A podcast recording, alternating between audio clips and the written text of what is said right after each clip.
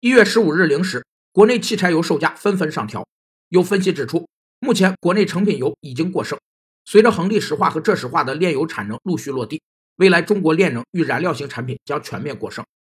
市场的商品供给与商品需求在总量、构成、时间和空间上的种种不适应、不平衡现象，被称为市场商品供求矛盾，